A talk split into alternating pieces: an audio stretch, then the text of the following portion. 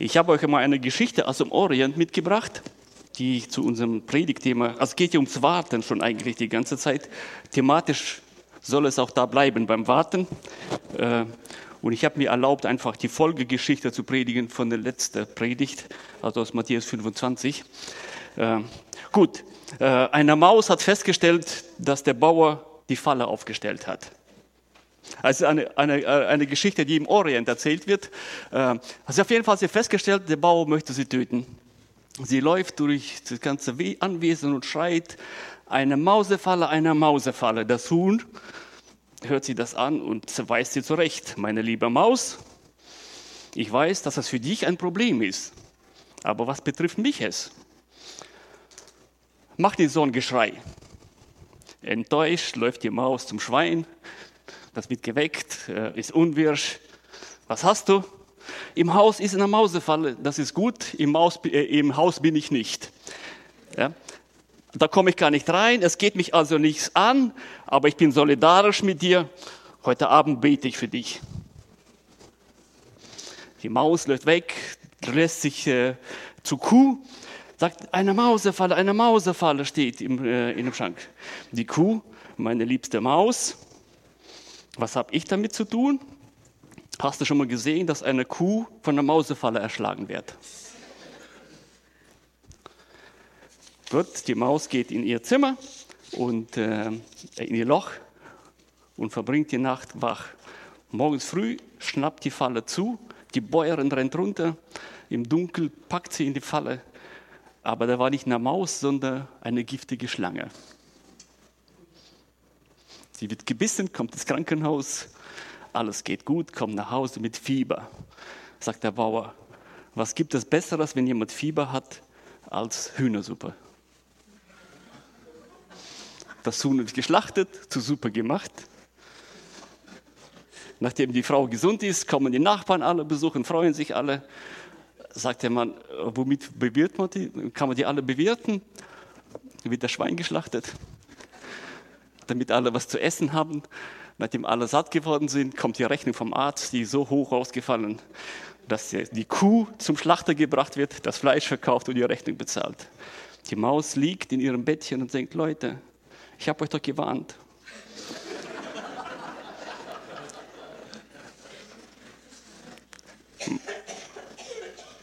Manches Mal glauben wir, manchmal glauben wir, dass gewisse Dinge uns nichts angehen, äh, weil sie so weit entfernt von uns sind.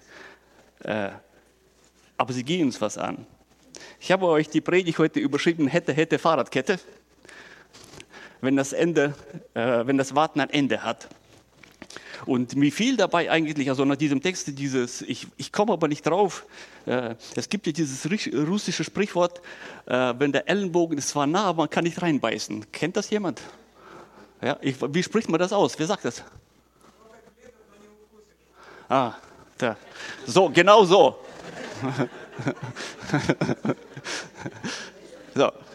Das heißt, es gibt einfach einen Zeitpunkt, ne, wo, wo wir machen können, was wir wollen, aber es ist erledigt, fertig. Und das im Deutschen hätte, hätte Fahrradkette. Hätte ich damals diese Entscheidung so oder so getroffen, wäre das heute. Aber ich kann das nicht mehr. Es ist vorbei. Und das ist auch etwas, was wir aus, aus dieser Geschichte heute gemeinsam äh, sehen werden, äh, dass es einfach einen Zeitpunkt gibt, wo wir abrechnen müssen, wo wir sagen können, so, jetzt geht nichts mehr und dann nützt nichts mehr, hätte, hätte. Dann ist es so. So, ich zeige euch mal so unseren Fahrplan für heute, wenn er weitergeht. Ja, wenn man das Ding nicht anmacht, ne? Also ich werde älter. Ich habe diese Woche unaufgefordert einen Brief von der Renteversicherung bekommen, die mir mitgeteilt haben, wie lange ich noch zu arbeiten hätte. Äh, und jetzt merke ich, dass es tatsächlich nicht unberechtigt war. So, unser Thema. Wir fangen damit an, über das aktive denken, über das aktive Warten, wie äh, dass unser Warten auf den Herrn, dieses Warten auf die Kommen Jesu nicht einfach so ein äh, Wartesaal ist, wo wir uns entspannen. Äh, dann möchten wir darüber reden, dass Gott uns nicht überfordert. Dann, dass jeder mal klein anfängt und die Größe liegt in den Kleinen.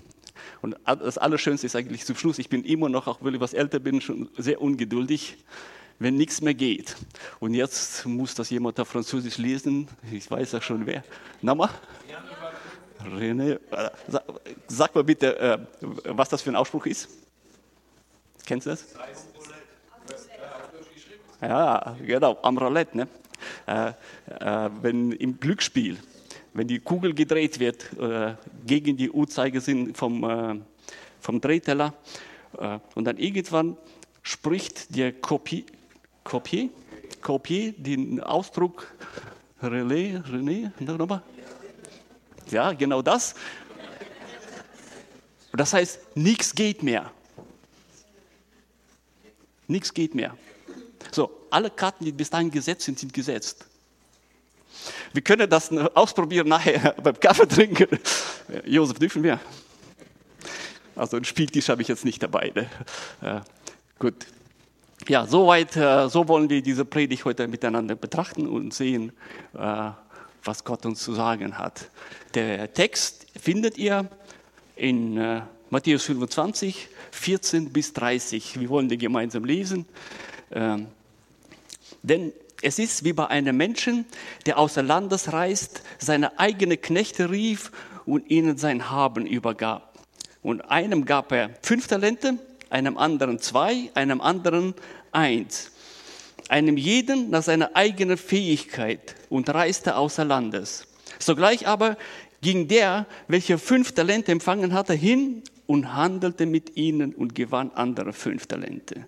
So auch der zwei empfangen hatte, auch er gewann andere zwei. Der aber, der einen, der einen empfangen hatte, ging hin, grub ein Loch in die Erde und verbarg das Geld des seines Herrn. Nach langer Zeit aber kommt der Herr, nach langer Zeit aber kommt der Herr, jene Knechte und rechnet mit ihnen ab. Und er trat herbei, der die fünf Talente empfangen hatte, und brach andere fünf Talente und sagte, Herr, fünf Talente hast du mir gegeben, übergeben, siehe, andere fünf Talente habe ich dazu gewonnen. Sein Herr sprach zu ihm, recht so, ein guter und treuer Knecht, über wenige warst du treu, über vieles werde ich dich einsetzen, gehe hin in die Freude deines Herrn. Es trat aber auch herbei, der zwei Talente empfangen hatte und sprach, Herr, zwei Talente hast du mir übergeben, siehe, andere zwei Talente habe ich dazu gewonnen. Sein Herr sprach zu ihm, recht so, du guter und treuer Knecht, aber über wenige warst du treu, über, viele werde ich, über vieles werde ich dich setzen. Gehe hinein in die Freude deines Herrn. Es trat aber auch herbei, der einen Talent empfangen hatte und sprach, Herr, ich kannte dich, dass du ein harter Mann bist. Du erntest, wo du nicht siehst und sammelst, wo du nicht ausgestreut hast. Äh, und ich fürchtete mich und ging hin und verbarg die Talente in der Erde. Siehe da, hier hast du deinen einen. Sein Herr aber antwortete und sprach zu ihm, böse und fauler Knecht, du wusstest, dass, dass ich ernte, wo ich nicht gesät habe und sammle, wo ich nicht ausgestreut habe. So, sollst du nun, so, solltest du nun mein Geld den Wechsler gegeben haben, denn wenn ich kann, hätte ich das meine, hätte ich das meine mit Zinsen erhalten. Nimmt ihn nun das Talent weg und gebt es dem, der zehn Talente hat. Dem jeden, der hat, wird gegeben und überreichlich gewährt werden. Von denen aber, der nicht hat, von dem wird selbst das, was er hat, weggenommen werden. Und den unsigen Knecht werft hinaus in die äußere Finsternis, denn wird weinen und Zähnenknirschen sein. Soweit diese Geschichte. Also Jesus hätte die Geschichte heute nicht mehr erzählen dürfen, weil wenn wir euer Geld der Bank gebt, gibt es keine Zinsen. Hätte die auch mit Verlust bekommen. Also vielleicht sollte man die neu schreiben. Also Jesus machte die Rechnung ohne die EZB. Äh, gut, das nur am Rande. Das aktive Warten. Schaut mal, eine Parabel, eine Geschichte. Ja, es ist ein Gleichnis, also da darf man die nicht überstrapazieren. Das heißt, man kann nicht jede Einzelheit auf die Waage legen. So, wenn man eine Geschichte, eine Parabel erzählt, dann geht es ja in erster Linie darum, eine Wahrheit äh, so zu beleuchten, dass man äh, etwas versteht. Und das aus unserem Alltag heraus. Jesus erzählt also eine Geschichte, die den Leuten vertraut ist äh, und wendet damit eine Wahrheit, die er ihnen mitgeteilt hat. Ähm, also zuallererst, es ist keine Werksgerechtigkeit hier. Also keiner braucht glauben, wenn er jetzt besonders viel arbeitet im Reich Gottes, äh, besonders viel dient, besonders viel spendet, dass er deswegen sich das äh, himmlische Reich erkaufen kann. Nein, errettet werden wir nur aus Glauben und das durch Jesus und das durch die Bekehrung. So. Hier geht es um ganz was anderes. Es geht darum, auf welche Art und Weise wir dienen, wie wir ihm folgen, wie wir unseren Dienst verstehen. Und wofür wir im Prinzip auch da sind.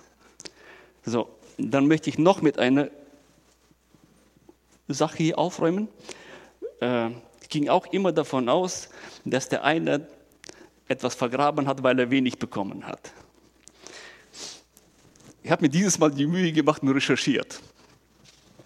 Also tue ich auch nicht immer. äh, schaut mal, die äh, die ein Talent, was sie bekommen, entsprach ungefähr 60 Minen und das entsprach ungefähr 6000 Drachmen oder Dinaren.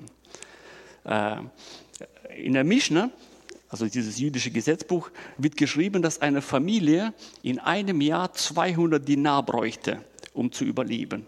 Also Existenzminimum. Äh, dann habe ich äh, gegoogelt, was das Existenzminimum in Deutschland ist, habe das Ganze hochgerechnet und komme auf andere Zahlen. Das heißt, hier wird richtig, richtig, richtig viel Geld verteilt. Äh, die fünf Talente, das hätte für eine Familie 150 Jahre gereicht. Umgerechnet in heutigen Wert ungefähr 6,3 Millionen. Die zwei Talente hätte für 60 Jahre gereicht, ungefähr zweieinhalb Millionen. Und derjenige, der wenig bekommen hat, ein Talent, da sind, reden wir von 1,3 Millionen.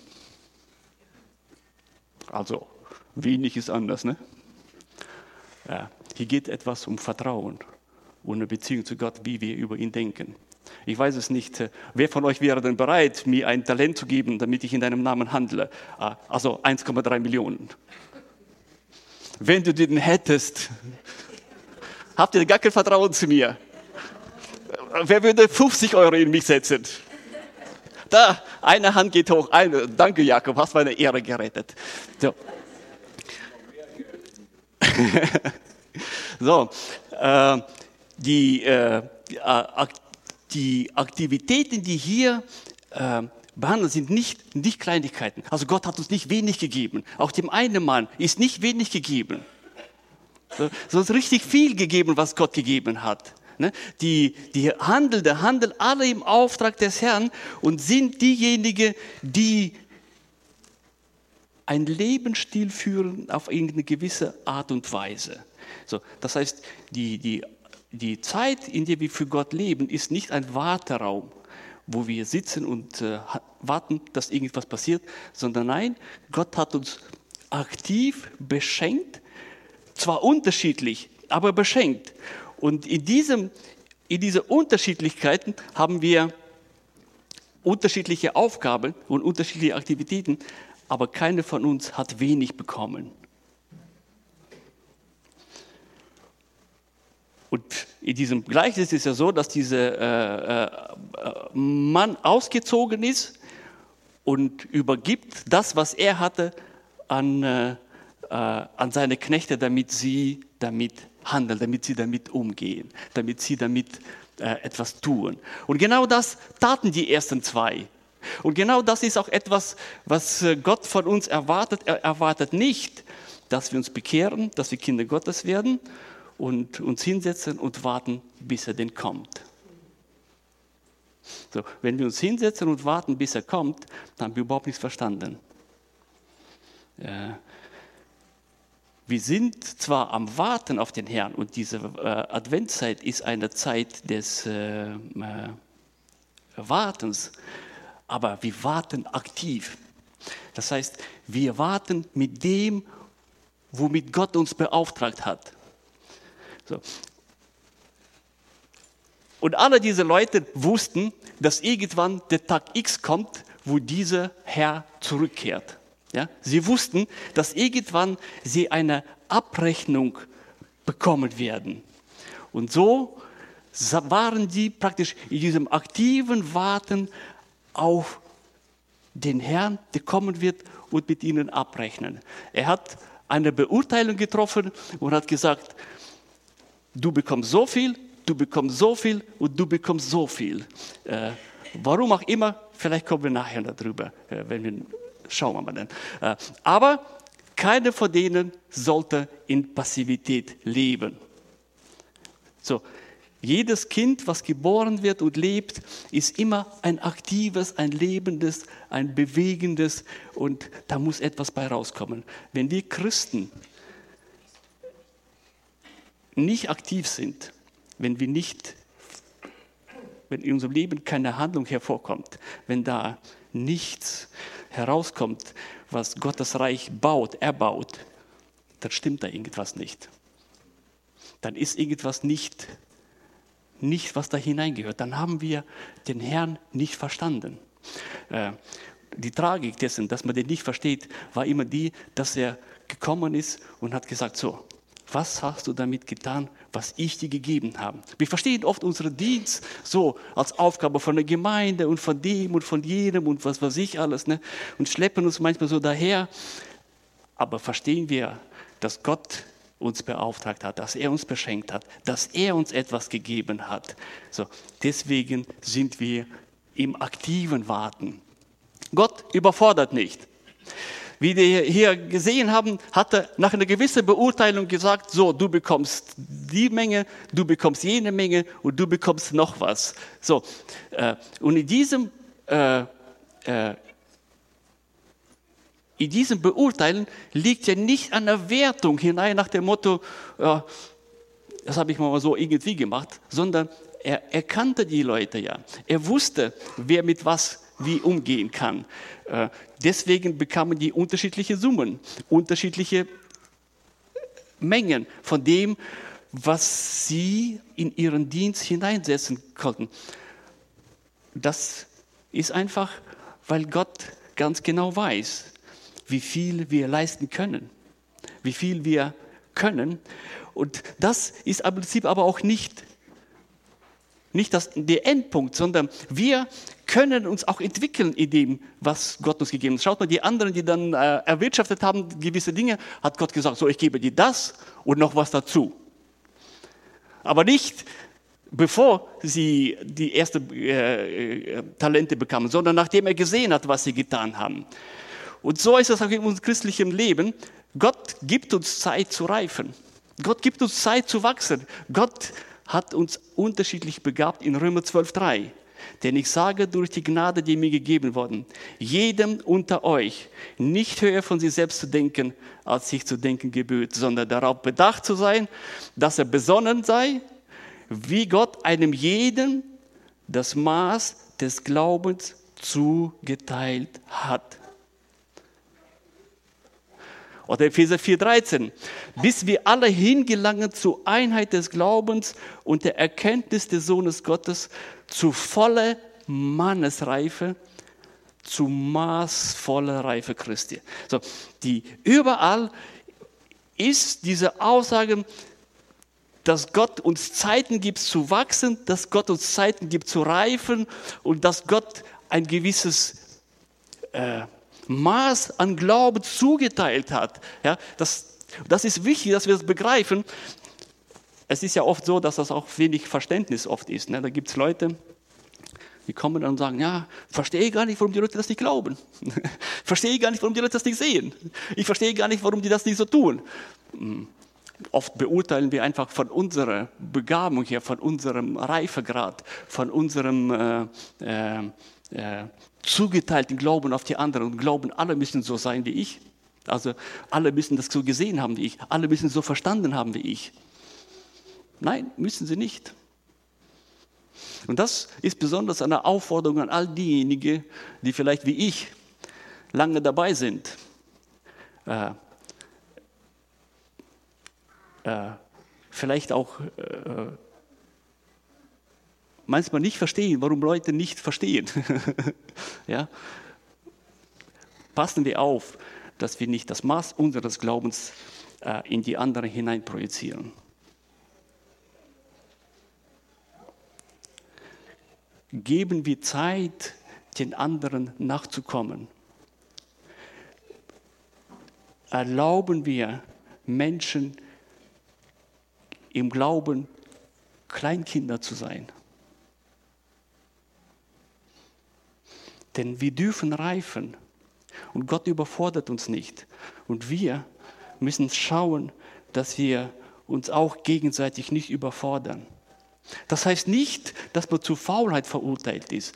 Nein, aber das heißt, dass man Möglichkeiten gibt, dass Menschen sich entwickeln, dass sie reifen, dass sie herankommen, dass sie ihre eigene Erfahrungen sammeln.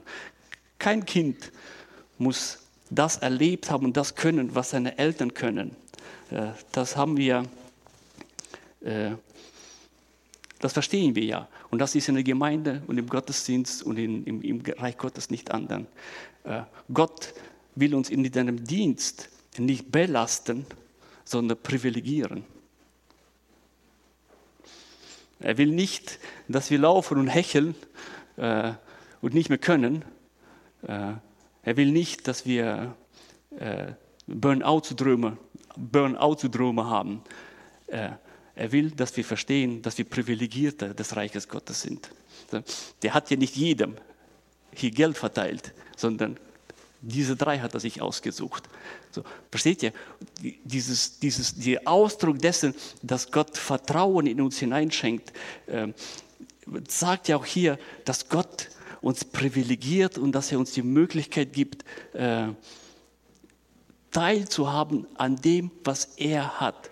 Keiner von diesen Leuten hatte was, sondern er gab ihnen ja diesen, äh, dieses Vertrauen und er gab ihnen dieses, äh, diese Talente, damit sie handeln können. Sie haben in seinem Namen, in seinem Auftrag. Und so hat Gott uns allen Talente gegeben, er hat uns allen Vertrauen geschenkt, er hat uns alle privilegiert, auch der Kleinste hat viel Geld bekommen hier äh, zum Handeln. Er hat uns alle privilegiert in seinem Reich äh, mitzuarbeiten. Aber er erlaubt auch, dass wir wachsen. Er hat nicht von allen das Gleiche verlangt. Jeder sollte nur seinen Anteil liefern. Jeder fängt mal klein an. 1. Petrus 2, 2. Ihr seid wie neugeborene Kinder, begierig nach der vernünftigen und unverfälschten Milch, damit, damit ihr durch sie wachst zur Rettung in 1. Johannes 2,12, ich schreibe euch Kinder, weil, ich eure, weil eure Sünde vergeben sind, äh, um seines Namens willen. Ich schreibe euch Väter, weil ihr erkannt habt, dass von Anfang an, dass der, dass der von Anfang an ist. Ich schreibe euch junge Männer, weil ihr das Böse überwunden habt. Schaut mal, er schreibt hier ja, und stuft das auch ein. Äh, in Leute, die in ihrer geistlichen Beziehung Kinder sind, junge Männer sind, Väter sind. So, wir alle dürfen klein anfangen. Wir alle dürfen im Reich Gottes schwach sein. In der Gemeinde müssen wir damit leben, dass es Menschen gibt, die klein anfangen und die fortgeschritten sind. Wir müssen miteinander leben und wir dürfen schwach sein und wir dürfen stark sein. Wir dürfen kleine Begabungen haben und wir dürfen große Begabungen haben. Und man muss sich nicht dafür schämen, wenn mein Dienst klein anfängt. Aber was es nicht sein darf, was nicht sein darf, dass wir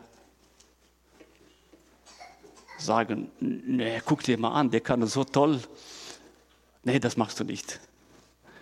Also im Vergleich zu dem äh, äh, bist du ein, ein, äh, ein Nichts. Keiner ist ein Nichts. Keiner ist, alle dürfen klein anfangen. Und äh, wenn immer dieses prophetische Wort auch galt, es ist definitiv eine Lüge des Teufels, wenn er sagt, du bist zu klein, du bist zu schlecht für den, für den Dienst. Du bist zu, zu sündig. Deine Vergangenheit ist zu schlecht. Versteht ihr? Genau das ist es nicht. Genau das ist, das ist eine Lüge des Teufels, dass wir zu schlecht sind, dass wir zu schwach sind, dass wir zu unfähig sind, dass wir zu unerfahren sind. Ja?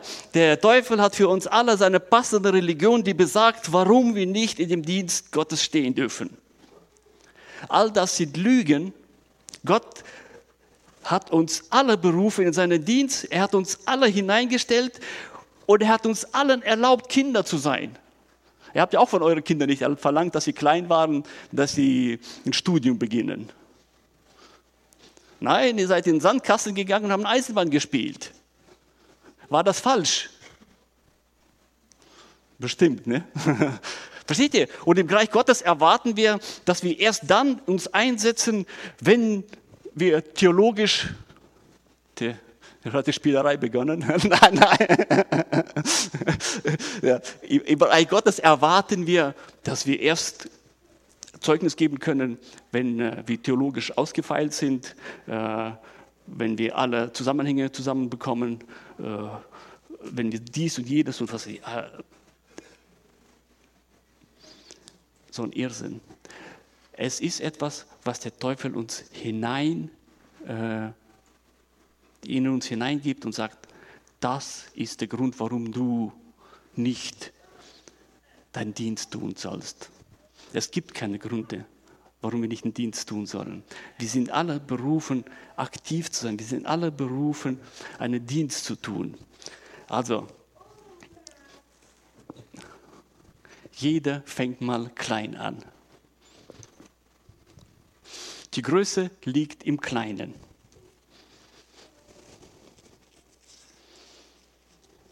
Das Problem, was hier eigentlich ist, ist nicht das eigentliche Handeln, sondern auch nicht, ob wir viel Begabung haben oder wenig Begabung haben, ob wir reich beschenkt sind oder wenig reich beschenkt sind. Das Problem hier ist, wie diese Person gedacht hat. Ja? Wenn wir äh, sehen, wie, äh, wie sein Denken über Gott war, oder im Vergleich, im übertragenen Sinn, dann begreifen wir, warum er so gehandelt hat, wie er gehandelt hat. Die Größe liegt im Kleinen. Äh, wir träumen immer davon, gleich groß anzufangen. Äh, es muss immer bombastisch sein. Äh, wir vergleichen uns immer gerne mit denjenigen, die äh, die Dinge gut können, die sie besser können, die sie toll können. Äh, am besten würden wir auch etwas tun, was die anderen gut können. So gut Klavier spielen wie Heinrich, so gut zu singen wie die Damen hier, äh, so gut dies machen, so gut jenes machen. Aber wenn du im Glauben vorankommen willst, dann musst du anfangen zu verstehen, dass Gott keinen Unterschied macht zwischen den Kleinen und den Großen. dass Gott überhaupt nicht darüber nachdenkt, dass es ihm nichts ausmacht, ob jemand einen großen oder einen kleinen Dienst, eine große oder kleine Aufgabe hat. Und hier ist die Gerechtigkeit Gottes, der nicht darauf schaut, ob jemand besonders intelligent ist oder besonders wenig intelligent, hm? ob jemand besonders schön ist oder weniger schön ist, wie auch immer. Äh, die Gerechtigkeit Gottes ist die, dass er das Kleine genauso belohnt wie auch das Große aber es muss ein Wachstum stattfinden. In 2. Petrus 3,8 heißt es, wachset in der Gnade zur Erkenntnis unseres Herrn und Retter Christi Jesu. Denn ihr seid in ihm, in ihm sei die Herrlichkeit, sowohl jetzt als auch in den Tagen der Ewigkeit. Amen. Wachset in der Gnade und der Erkenntnis. In Hebräer 5,12 ist das Negativbeispiel, denn während ihr der Zeit nach Lehrer sein solltet, habt ihr wieder nötig, dass man euch, die Lehr dass man euch lehrt, was die Anfangsgründe und die Aussprüche Gottes sind. Und ihr seid solche geworden, die Milch nötig hätten, anstatt feste Speise. Hebräer 5,13. Denn jeder, der Milch genießt, ist richtige Rede unkündig, denn er ist un, ein, ein Unmündiger. Wenn wir unser Leben damit verbringen, zu warten, bis wir in der Lage sind, Großes zu tun. Ja, wenn wir so lange äh, nicht im Dienst des Herrn stehen, werden wir uns nicht nach vorne entwickeln, sondern nach hinten. Und das ist hier passiert, indem Paulus, äh, indem die Hebräer ermahnt werden. Äh, er sagte, während ihr nach so vieler Zeit Christ sein, Väter sein müsstet, ja, seid ihr wie, wie Kleinkinder, die, mit dem, die man mit der Flasche hinterherlaufen muss, weil man sich nicht entwickelt hat. Hm? Starre nicht auf das Große, sondern lebe mit dem Kleinen, was du bekommen hast. Und du wirst dich entwickeln, du wirst wachsen, du wirst jemand sein. Wenn wir unseren Dienst vernachlässigen, wenn wir unsere Aufgaben vernachlässigen, wenn wir immer nur starren, bis das und das und das und jenes passiert, werden wir in unseren Herzen, in unseren Seelen, in unserer Psyche, werden wir verkrüppeln. Ja, es ist nichts Schlimmeres, als nach so vielen Jahren Christ mit der Milchflasche versorgt zu werden. Das ist der Vergleich. Ja, wenn man einem kleinen Kind eine Flasche gibt, ist das okay. Hm? Ja, es ist schlimm, wenn man es einem Erwachsenen geben muss. Wenn nichts mehr geht. So, und jetzt kommt der, eigentlich der finale Punkt, um was es hier angeht. Ne? So, wenn der äh, im Spielcasino, seid ihr alle bestimmt öfters da gewesen, die, der Teller sich gedreht hat, der Kopier, Kopier die Kugel reingeschmissen hat und den Teller angeschmissen hat, dann sagt er diesen berühmten französischen Satz, blub, blub, blub. so, dann darf keiner mehr setzen, dann rollt sich die Kugel und dann fällt sie in irgendein Feld und laut, laut den Regeln wird dann entschieden, hm, wer gewonnen, wer verloren hat. So eine ähnliche Situation, nur dass es kein Spiel ist ist auch hier, dass es gewisse Punkt gibt, wo eine Endlichkeit beginnt, wo man nicht mehr äh, den Ellenbogen hat, äh, hat man immer noch, kann man aber nicht mehr reinbeißen. Hätte, hätte Fahrradkette. So, der eine, der sein Talent hatte, sagte, hätte ich bloß ihn nicht vergraben. Ging aber nicht mehr. Zählt kein hätte. So, er hat ihn vergraben. Und die anderen haben äh, das, was sie bekommen haben, äh, umgesetzt und haben äh, zu, ihrem Herrn gebracht. Und er sagte, treuer Knecht, als gute Dienste erwiesen, bekommst von mir noch mehr. So, diese aber hat er nichts vorzuweisen. Und so, dieser Punkt der Endlichkeit muss uns bewusst sein, dass wir Menschen in unserem Warten eine Endlichkeit haben. In unserem aktiven Warten, wie ich das gerade gesagt habe, gibt es einen Punkt, wo nichts mehr geht, wo die Dinge, die wir gemacht haben, getan sind, wo wir die Dinge, die wir gesagt haben, gesagt haben, wo wir das Leben, was wir gelebt haben, gelebt haben. An einer Beerdigung, wenn ich Leute beerdige und sie liegen da vor einem und man hat sie irgendwie gekannt, so man kannte ihre Fröhlichkeit, man kannte ihr Lachen, man kannte ihre Witze, äh, was weiß ich alles. Und plötzlich liegt er da und es rührt sich nichts. Du kannst stupsen, du kannst rufen, du kannst was weiß ich mal, du kannst knatschen. Ja, alles, was wir machen, spielt keine Rolle. Das Spiel, Game is over. Das Spiel ist vorbei. Und so gibt es in unserem Leben eine Situation, wo die Dinge, die wir heute noch tun können, nicht mehr getan werden können, wo äh, die Dinge entschieden sind. Es trat auch herbei, der nur ein Talent empfangen hatte, und er sprach, Herr, ich kannte dich, dass du ein harter Mann bist. Du erntest, wo du nicht siehst. Du sammelst, wo du nicht ausgestreut hast. Und ich fürchtete mich vor dir und ich ging hin und verbarg dein Talent in der Erde. Siehe da, hier ist deins. Und wisst ihr, das ist unser eigentliches Problem. Unser eigentliches Problem, wenn wir passiv sind, wenn wir es ignorieren, die Gegenwart Gottes, das ist das eigentliche Problem ist nicht, dass wir etwas nicht tun wollen. Unser eigentliches Problem ist, dass wir schlecht über Gott denken. Wir haben manchmal ein Gottesbild, als wäre jemand da, der nur dafür da ist, uns zu zanken. Der uns das Leben verderben will, der den Spaß raubt. Ja? So, das ist das Denken, was dahinter ist. Er sagte, du nimmst da, wo du dich gesehen hast, du bist böse. Also er hat im Prinzip gesagt, du bist ein Dieb. Ja, und ich wollte dich nicht unterstützen da drin. So, und das ist auch die ganze entscheidende Frage. Das ist die entscheidende Frage, warum Menschen nicht zum Glauben kommen, weil sie ein schlechtes Bild über Gott haben, weil sie glauben, dass wenn sie Christen werden, sie so sein werden wie wir vielleicht. Dass Menschen glauben, wenn sie Christen werden, dass das Leben beendet ist. Da ist alles vorbei an Freude. Da ist nur noch äh, ja, Sonntag nichts ausschlafen dürfen.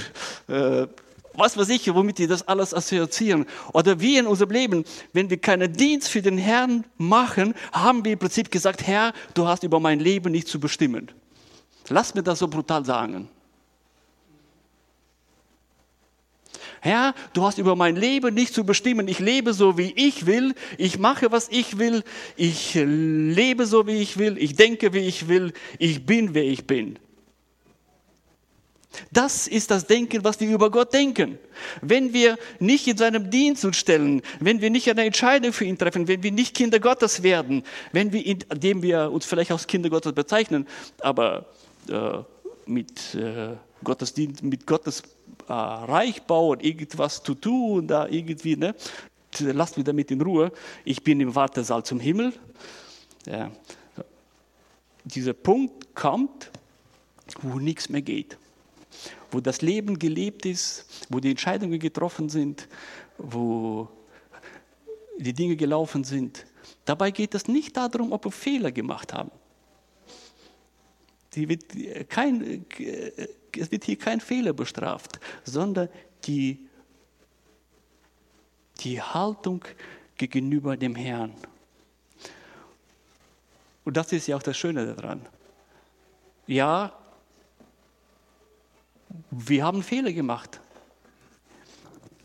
Aber wir alle.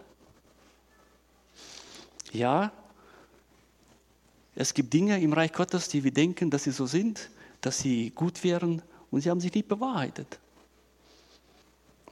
Aber an welcher Stelle, zeigt mir eine Stelle in der Bibel, wo Gott unsere Fehlentscheidungen äh, äh, bestraft? An keiner Stelle. Ja, er sieht sie, er korrigiert sie, er führt uns auf neue Wege, er, er, verlangt von uns, dass wir Buße tun, er verlangt, dass wir uns umdrehen, er verlangt, dass wir andere Wege gehen. Und was passiert? Bestraft er irgendjemand? Nein.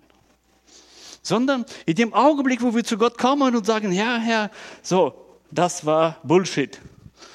Äh, sagt Gott, ja, hast recht. Und er dreht sich um und hat es vergessen. Das ist Gnade Gottes, das können wir nicht. Ne? Wir äh, äh, sehen, wenn Leute Fehler begangen haben und sich, äh, wenn sie ihnen leid tun, sagen, ja, ich vergebe dir, aber ich trage sie dir nach. Und hier ist genau das, was ich, die, die, die Frage ist, wie wir über Gott denken. Die Frage ist, wie, wie ist unser Herr? Und wenn du nicht Kind Gottes bist, wenn du nicht ein Christ bist, wenn du keine Entscheidung für Gott getroffen hast, möchte ich dich heute dafür ermutigen, treff heute eine Entscheidung. Warte nicht darauf, bis du verstehst, was in der Bibel alles steht. Warte nicht darauf, bis du verstanden hast, wie die theologischen Dinge zusammenhängen. Warte nicht darauf, bis wir hier eine bessere Gemeinde haben. Warte nicht darauf, sondern triff heute die Entscheidung, weil kann sein, dass morgen nichts mehr geht, dass das Roulette steht dass die Kugel gefallen ist, die Entscheidungen äh, getroffen sind. Alles ist entschieden. Dann haben wir heute gesungen, wird sich jedes Knie vor Gott beugen. Und jeder wird bekennen, dass Christus der Herr ist.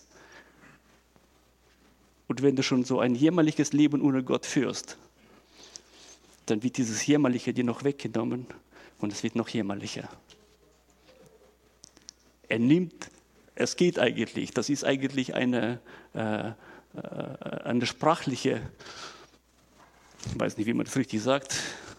Äh, äh, also es geht nicht. Man kann nicht jemandem was wegnehmen, was er nicht hat. Ne? Aber das möchte be, be, be,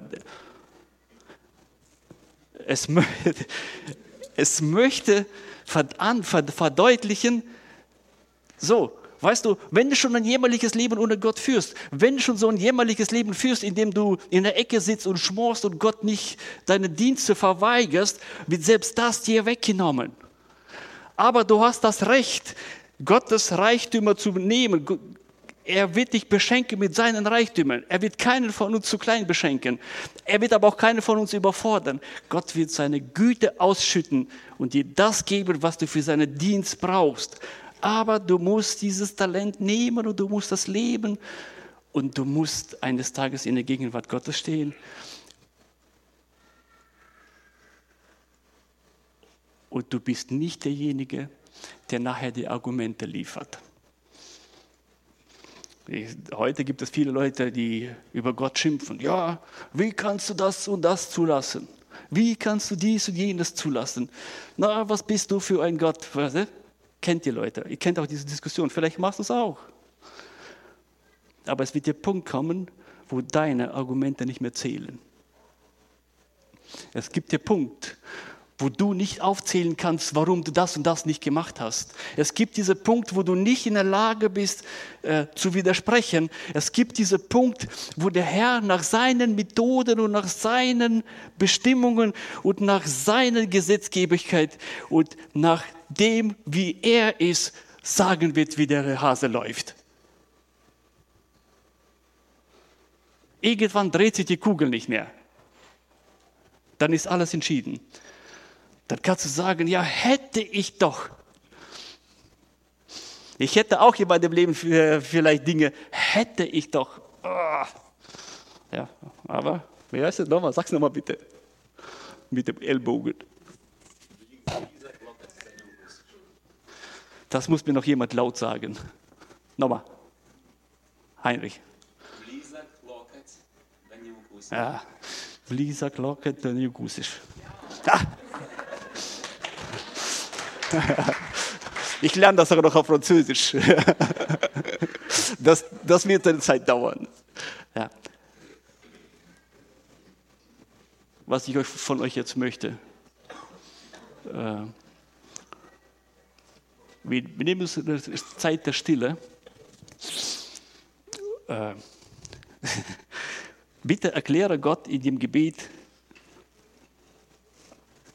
ich werde keine Frage, dass er das laut sagt. Aber bitte erkläre Gott, warum du ihm nicht nachfolgst. Diejenigen, die Christus nachfolgen, erkläre Gott, warum du nicht in seinem Dienst stehst. Oder warum du seinen Dienst lässig nimmst. Weißt du, wenn du dich auf Gott konzentrierst, wird er, wird er, wird er dich ernst nehmen brauchst nicht äh, dich bei jemandem verteidigen, aber schaue auf Gott und du wirst sehen, er wird dir antworten. Aber wir müssen auf ihn konzentriert sein. Ich wollte mit euch eigentlich noch einen Versuch machen, aber die Zeit ist knapp. Machen wir beim nächsten Mal. Äh, lass uns stille werden und jeder betet für sich. Und wenn du eine Entscheidung für Gott treffen möchtest und den Mut dazu hast, kannst du gerne nach vorne kommen oder deine Hand heben oder nachher im Gottesdienst, nach dem Gottesdienst hier nach vorne kommen. Einer und die andere wird noch da bleiben. Ich werde gleich weg sein. Aber triff heute die Entscheidung, die besagt, dass dieser Herr der Herr deines Lebens ist. Warte nicht darauf, bis die Kugel nicht mehr rollt. Das kann schneller kommen, als du glaubst. Äh, treffe heute die Entscheidung, nicht dem Treffpunkt Freikirche zu dienen, sondern Christus, dem Herrn, deinem Herrn. Treffe heute die Entscheidung, mit meinen kleinen Begabungen, mit dem, was Gott mir gegeben hat, ernsthaft ihm zu dienen. Treffe die Entscheidung, nicht auf Mensch zu schauen, sondern auf Gott. Treffe die Entscheidung, zu seiner Ehre zu leben und nicht, was Menschen dazu sagen. Treffe diese Entscheidung jetzt.